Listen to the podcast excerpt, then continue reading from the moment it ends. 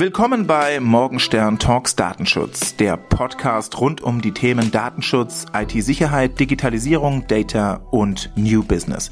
Mein Name ist Jan Morgenstern. Ich bin Fachanwalt für IT-Recht und Host dieses Podcasts. Mit meinem Team berate ich Unternehmen im Bereich Data Security, IT Security und Digitalisierung.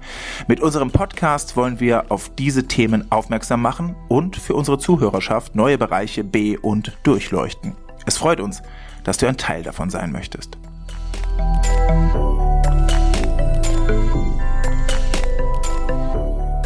Willkommen zu unserem dritten und letzten Teil des Podcasts mit Yannick Schulz aus der Welt des True Cybercrime zum Fall NotPetya.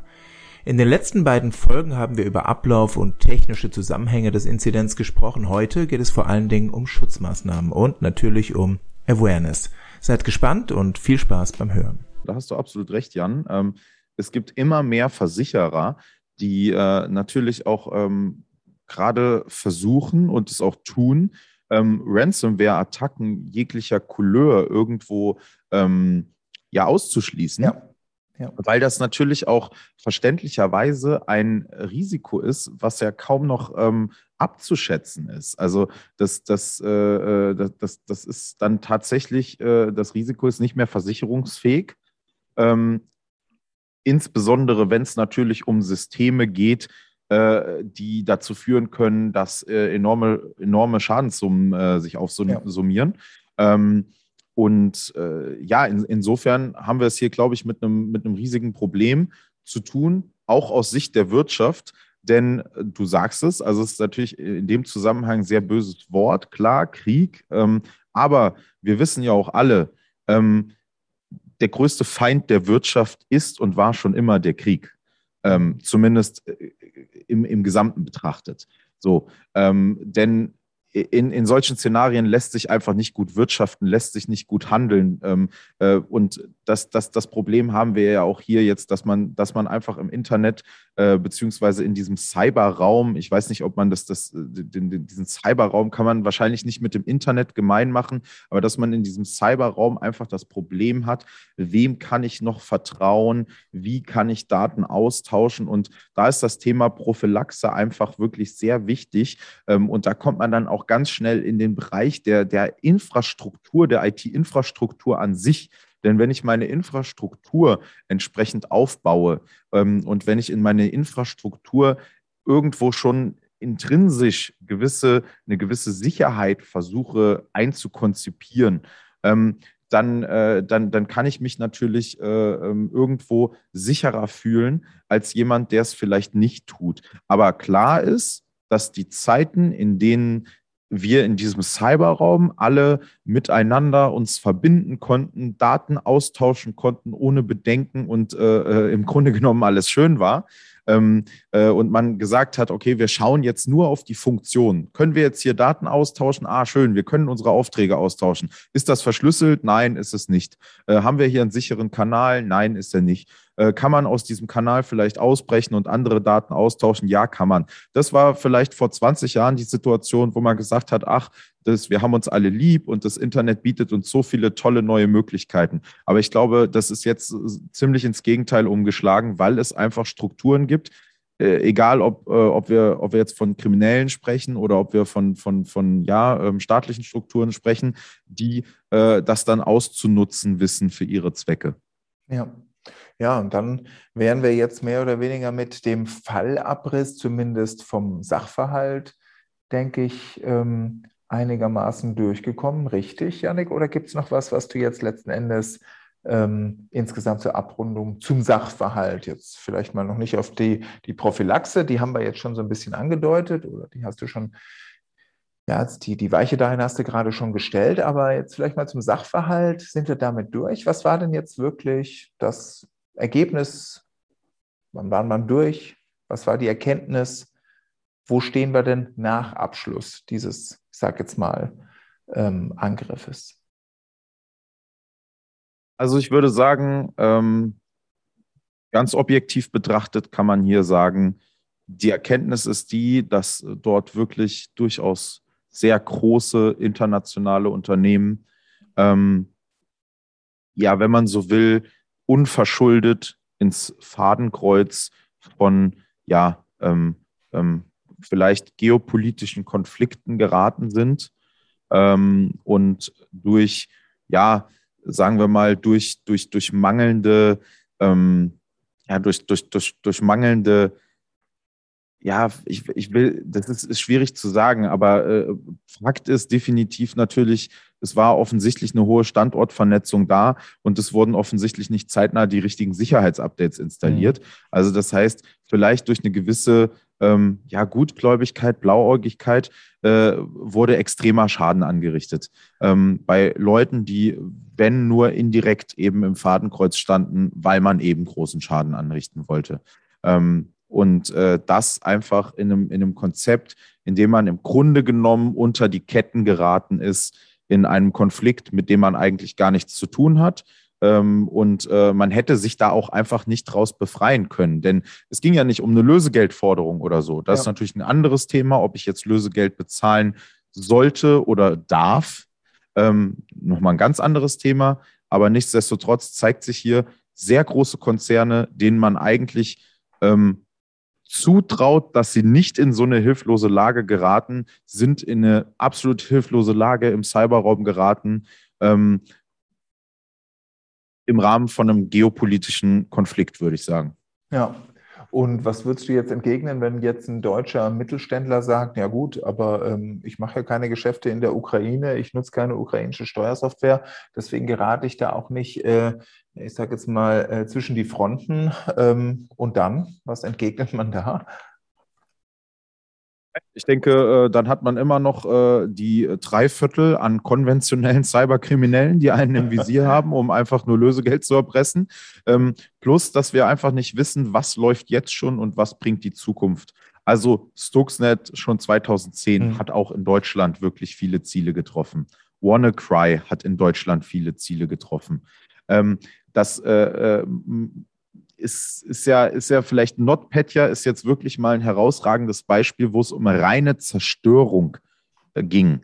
Ähm, aber man weiß auch ganz, also, oder ich will es nicht so definitiv ausdrücken, aber es ist relativ klar, dass beispielsweise auch ähm, in Nordkorea wirklich äh, regierungsnahe Stellen, regierungsnahe Hacker ähm, mit der Entwicklung von immer raffinierterer Ransomware befasst sind, schlicht und einfach, um Devisen ins Land zu bringen.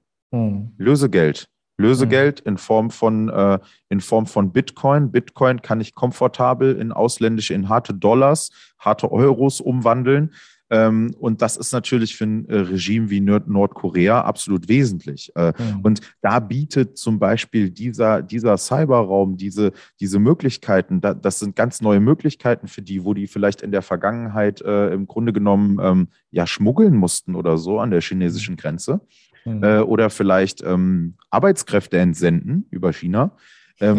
können das natürlich heutzutage hochkomfortabel machen ja, auf die Art und Weise. Das, ja. das heißt, also da bin ich mir sehr sicher, das ist jetzt meine subjektive Sichtweise, dass man insbesondere von solchen Regimen ähm, ähm, was zu erwarten hat diesbezüglich, weil es einfach eine sehr komfortable Art und Weise ist, äh, die diese, diesen, diesen, ja, diesen, ja, diesen sehr fragwürdigen, bisweilen verbrecherischen Approach ähm, rauszubringen, ohne dass man überhaupt äh, irgendwo, also auf eine sehr angenehme und komfortable Art und Weise. Und ja. äh, deswegen würde ich äh, sagen, dass sich da auch ein deutscher Mittelständler nicht vor, ähm, ähm, vor gewappnet sehen sein sollte. Ähm, insbesondere da ja die meisten Kampagnen hochgradig automatisiert sind. Mhm. Also bei NotPetya sprechen wir auch die, die Kampagne lief dann natürlich automatisiert, aber der Einbruch in dieses Update-System, dieser Buchhaltungssteuer, Finanzsoftware, das war ja schon ähm, wahrscheinlich eine Kommandoaktion, weil man mhm. wusste, wenn man da reinkommt, dann hat, dann ist man halt wirklich genau im richtigen Frame. Man, man kommt auf die richtigen Systeme von Leuten, die in der Ukraine in irgendeiner Form Handel treiben, etc. Ähm, das heißt, das war ja schon an der Stelle der Einstieg war ja schon eine Kommandoaktion, während die normalen auf äh, quasi auf, auf äh, Gewinn abzielenden Kampagnen, äh, das ist im Grunde genommen Schleppnetzfischen. Und äh, da gerät man halt rein, wenn man Pech hat. Äh, und je nachdem, wie die IT-Infrastruktur strukturiert ist, je nachdem, wie man an der IT-Security-Front aufgestellt ist und vielleicht je nachdem, wie regelmäßig die Administratoren einfach Sicherheitsupdates installieren, hat man dann eben ein größeres Problem oder auch nicht. Denn mhm. auch kleine Gruppen, auch kleine Gruppen, vielleicht auch, äh, vielleicht auch deutsche Teenager fahren Kampagnen mit recycelter Ransomware, Schadsoftware. Die wird vielleicht schon, ähm, die, die ist vielleicht schon seit einem Jahr oder so eigentlich auf gepatchten Windows-Systemen kein Problem mehr. Vielleicht auch seit zwei Jahren. Ähm, aber es zeigt sich halt einfach, dass wirklich häufig, insbesondere im KMU-Bereich, im Mittelstand, ähm, da nicht unbedingt die Update-Disziplin vorherrscht, die mittlerweile definitiv angebracht ist. Denn im Grunde genommen, und da kommt jetzt der, der, der Techniker bei mir ein bisschen ins Spiel, ich habe ja nur zwei Möglichkeiten.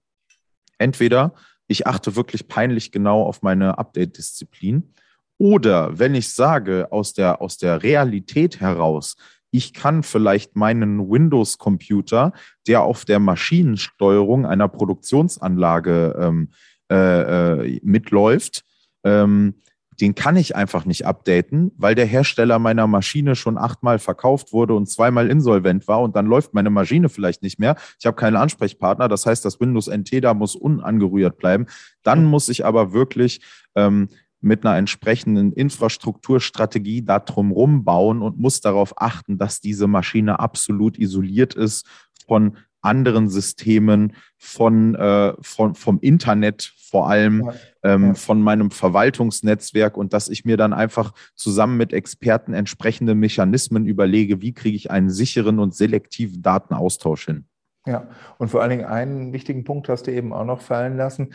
Ähm, man muss ja jetzt nicht immer damit rechnen, dass wir diese, diese wahnsinnige, ich sag jetzt mal, ähm, auch äh, Ressourcenpower, Entwicklungspower, die einen vielleicht äh, wie auch immer staatlich gelenkter Geheimdienst zur Verfügung stellen äh, kann, dass wir es immer mit der zu tun haben. Sondern wie du es ja auch richtig sagst, äh, da steht jeden Tag ein neues, ich sage jetzt mal in Anführungszeichen, Script-Kiddie auf und kann sich irgendwelche ähm, ja, recycelten äh, Codes wieder beschaffen, irgendwo über irgendwelche Kanäle, äh, Darknet oder wie auch immer beschaffen und wieder weiter versuchen, etwas damit anzurichten, was ursprünglich die Intention des Ganzen war, spielt dann eigentlich schon gar keine Rolle mehr. Und da sind wir wieder bei dem, wo es dann wahrscheinlich auch tatsächlich sogar vom ähm, potenziellen Adressatenkreis und auch vom potenziellen ähm, Opferkreis immer größer wird und wo gerade dann da auch der Mittelstand natürlich erheblich betroffen werden kann. Und ähm, wenn wir uns das Ganze jetzt auch nochmal so analog so ein bisschen in der, in der, in der jüngsten Vergangenheit anschauen und so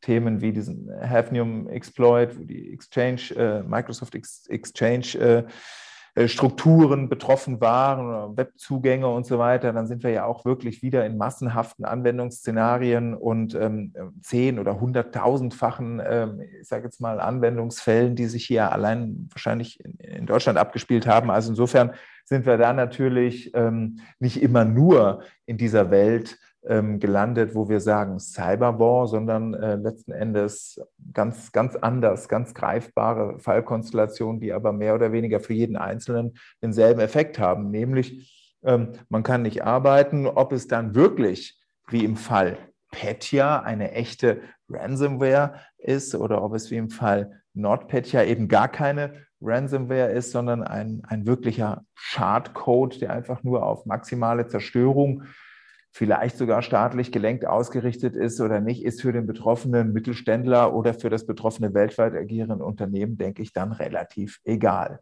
Ja, ich denke, dann haben wir doch aber jetzt auch verstanden, warum der Fall NotPetya eben nicht Petya heißt, sondern NotPetya, weil es eben einfach gar keine Ransomware im klassischen Sinne war, sondern eine ganz andere Konstellation, die auf Vernichtung und eben nicht auf Lösegeld sozusagen abgezielt hatte.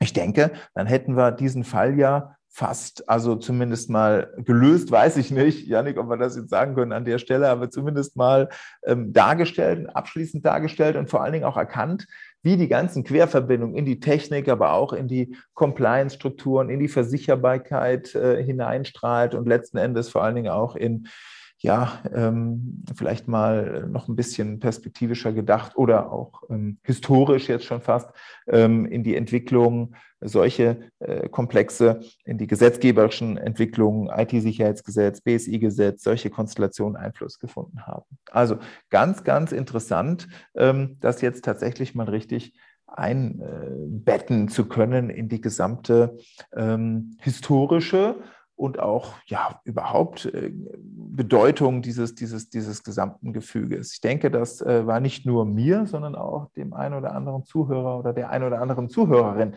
ähm, in diesem Ausmaß nicht bewusst. Die Frage, die bleibt, ist, Janik, was kann man denn jetzt aber eigentlich, äh, ich sage jetzt mal, das ist jetzt eine sehr vielschichtige Frage, aber irgendwie werden wir das ja auch noch aufwerfen müssen. Was kann man denn jetzt eigentlich dagegen machen?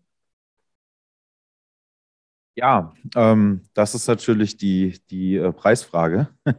ähm, also ich denke, ähm, es ist einfach ein Vielklang aus verschiedenen Maßnahmen äh, in, in ausreichender Dosierung erforderlich. Also ich glaube, ähm, was auch äh, zu, also was, was, was, was viel zu einem Lösungsansatz beiträgt, ist nochmal das Verständnis, mit welchen Strukturen man es zu tun hat. Und äh, da möchte ich nur nochmal ganz, ganz kurz das aufgreifen, was du eben sagtest, nämlich ähm, wir haben eben, wir, wir haben es auch mit Script-Kiddies zu tun, wir haben es auch mit mehr oder weniger einfachen Kriminellen zu tun. Ähm, das Problem ist diese Arbeitsteiligkeit. Das heißt, ähm, es kann vielleicht sein, dass ähm, ja irgendwo anders auf der Welt, ähm, aber vielleicht auch in Deutschland ähm, ja sehr, sehr kompetente Programmierer, ähm, ja, sagen wir mal Black Hats, äh, Black Hat Hacker etc. sich damit beschäftigen, Sicherheitslücken zu finden, sich aber gar nicht die Hände schmutzig machen wollen. Das heißt, da gibt es im Darknet einen niedrigschwelligen, florierenden Handel, äh, in den jeder im Grunde genommen einsteigen kann, der es hinbekommt, sich im Darknet einen Joint zu bestellen. Ähm, und ähm, sich dort die entsprechenden Werkzeuge zu beschaffen, um sowas zu machen. So, das heißt, man kann vielleicht analog sehen, da geht man in den Baumarkt und kauft sich halt eine Brechstange. So und ähm, weil, weil vielleicht diese, diese, ähm, ja, diese im weitesten Sinne ITler, die die Werkzeuge entwickeln, überhaupt keine Lust haben, sich die Finger schmutzig zu machen und sagen, ach, ich profitiere jetzt einfach finanziell davon und bleib im Schatten. Und ähm, da ist, glaube ich, das, und das sollte man sich insbesondere im Mittelstand bewusst machen, große Thema, dass dann diese einfachen Kriminellen, diese Script-Kiddies, die diese Werkzeuge anwenden können, ähm, aber mehr auch nicht, dass die sich dann natürlich auch selber spezialisieren. Das heißt, der USP von einem Script-Kiddie in Deutschland ist natürlich, dass es höchstwahrscheinlich der deutschen Sprache mächtig ist und ein wenig die deutsche Wirtschaftsstruktur abschätzen kann. So, da kommen wir dann zu dem, zum ersten Schutzaspekt, nämlich Awareness. So, mhm. denn ähm, wir sind jetzt mittlerweile natürlich auch an einem Punkt, an dem die Phishing-Mails nicht mehr nur in hochgradig fragwürdigen Deutsch verfasst sind ähm, und extrem auffällig äh, äh, ja, ja, gestaltet sind, äh, sondern eben genau das, dass wirklich Kriminelle aus Deutschland sich einen, ähm, ja, einen Sektor raussuchen, vielleicht sogar mit einem gewissen regionalen Ansatz und dort wirklich mit gewissen Insights, die, die dann aus Recherche heraus resultieren, ähm, sehr, sehr punktgenaue Phishing-Attacken starten, äh, weil einfach die Wahrscheinlichkeit des Erfolgs dann viel höher ist, wenn man äh, beispielsweise auch in die Recherche geht auf eine Webseite und mal schaut, wer ist denn da in der Geschäftsleitung? Wen könnte ich denn anschreiben? Was könnte ich mir denn hier für Geschichten raussuchen, etc. Ähm, das ist ein Thema. So, und da, da hilft im Grunde genommen einfach nur Awareness der sowohl natürlich begonnen von der Geschäftsleitung, also bei der Unternehmensführung, muss klar sein, dass diese Bedrohungslage besteht. Und ähm, in kontinuierlichen Maßnahmen, bestehend aus Schulungen, bestehend aus, aus, aus, aus E-Learning, bestehend aus Kampagnen, aus Testkampagnen, um die Awareness abzuprüfen, muss die Belegschaft einfach sensibilisiert werden für das Risiko. Ähm, da will ich vielleicht ganz konkret äh, zwei ganz kurze Themen aufgreifen. Thema Nummer eins. Ein Kunde von uns ähm, da, da ist es so, dass der Vorstandsvorsitzende dieses mittelständischen Unternehmens und der kaufmännische Leiter, die sind per Du und die schreiben sich immer an mit lieber XYZ. Also das ist mhm. deren, deren Anrede. Und äh, die verabschieden sich in ihren E-Mails immer mit Liebe Grüße XYZ.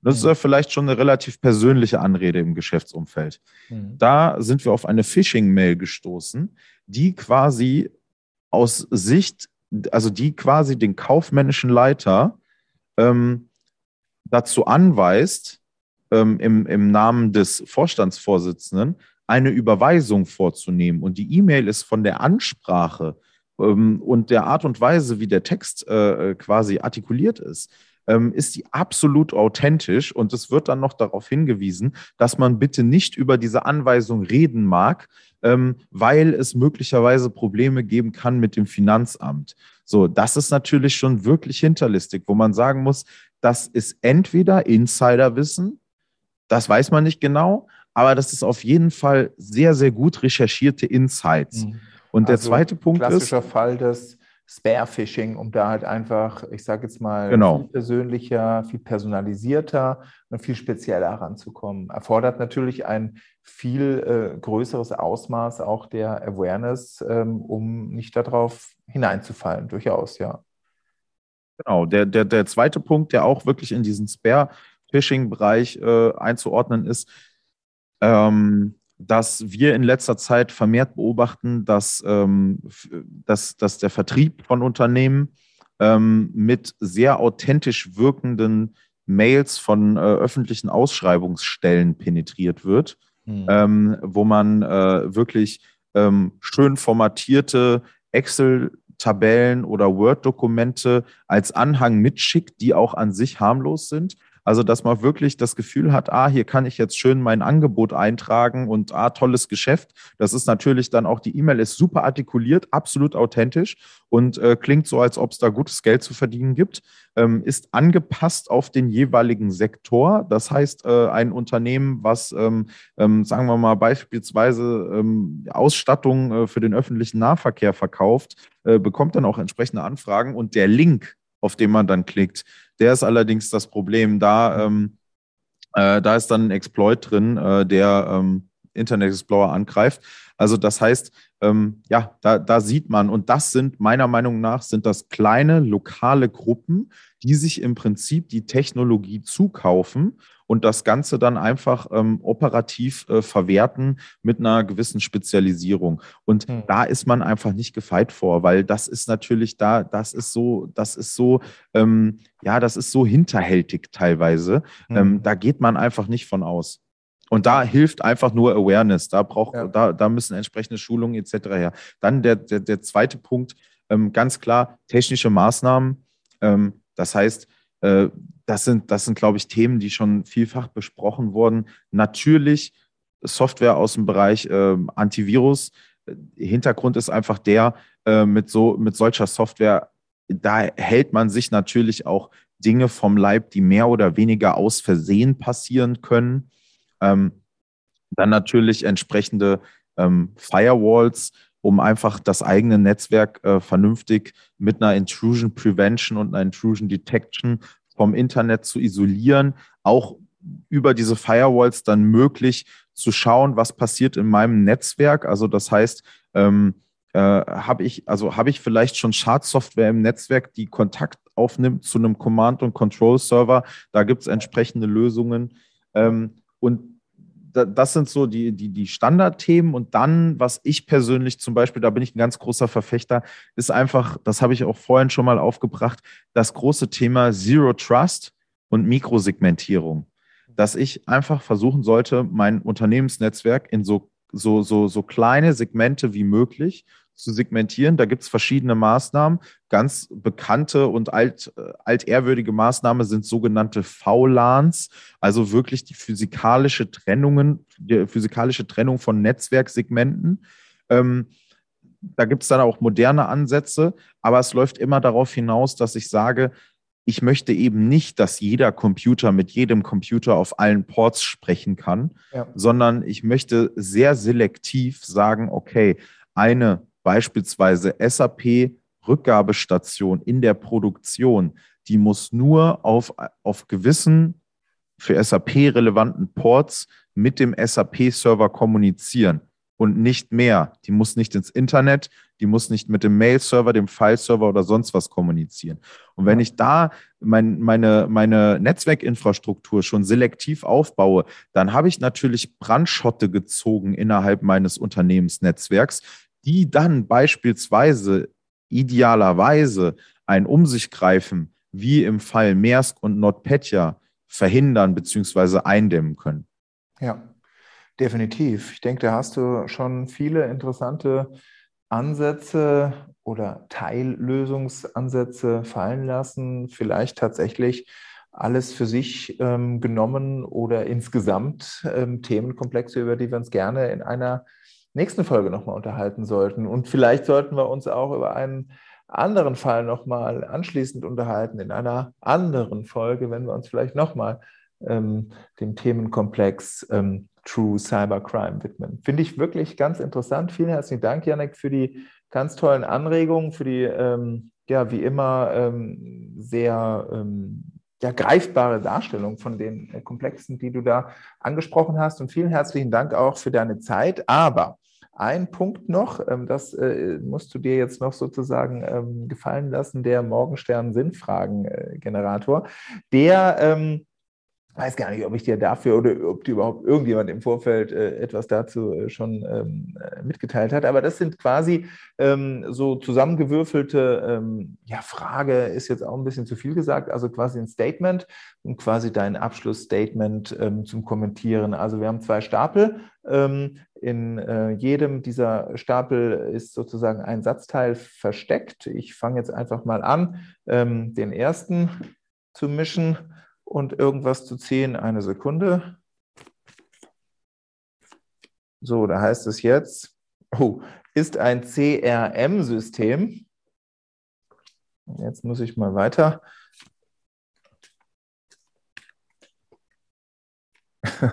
gesellschaftlich akzeptiert. Deine Schlussthese, lieber Yannick. Ist ein CRM-System gesellschaftlich akzeptiert?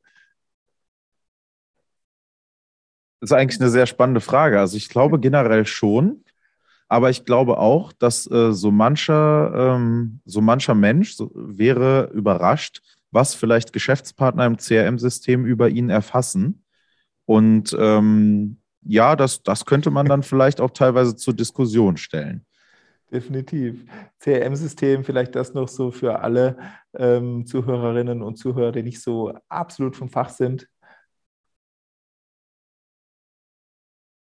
Customer Relationship Management System, also quasi ein Kundenverwaltungssystem mehr oder weniger platt ausgesprochen, was man da alles über einen Kunden oder potenziellen Kunden sammelt oder nicht sammelt, ist das gesellschaftlich akzeptiert? Ja, ich denke, da wäre so manch Kunde überrascht oder manch potenzieller Kunde oder Interessent überrascht, was es denn da alles für an Informationen über ähm, über ihn selbst gibt oder über sie selbst gibt. Aber dazu, und das ist dann vielleicht so ein bisschen der Übertrag in das Gesellschaftliche, gibt es ja auch die DSGVO, den ganzen Rahmen des Datenschutzes, der ja dem einzelnen Betroffenen oder der einzelnen betroffenen Person ja auch jede Menge Betroffenenrechte mit an die Hand gibt. Also zum Beispiel Auskunftsansprüche, mit denen man das gerne auch mal herausfiltern kann, was denn da alles so drinsteckt in einem CRM-System. Aber ist es gesellschaftlich akzeptiert? ich denke, wahrscheinlich wird man das so hinnehmen müssen aktuell.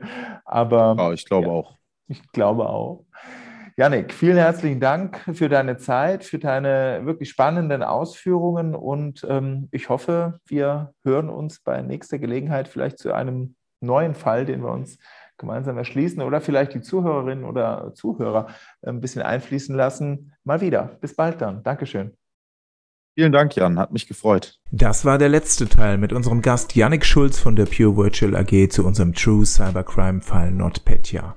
Wenn dir die Folge gefallen hat, dann hör doch gern wieder rein. Natürlich darfst du uns auch eine 5-Sterne-Bewertung dalassen. Das hilft uns, dass andere unseren Podcast leichter finden. Verlink dich auch gerne mit mir oder Morgenstern Legal und Morgenstern Privacy auf Social Media. Alle Links dazu findest du in den Show Notes. Bis dann und bis bald.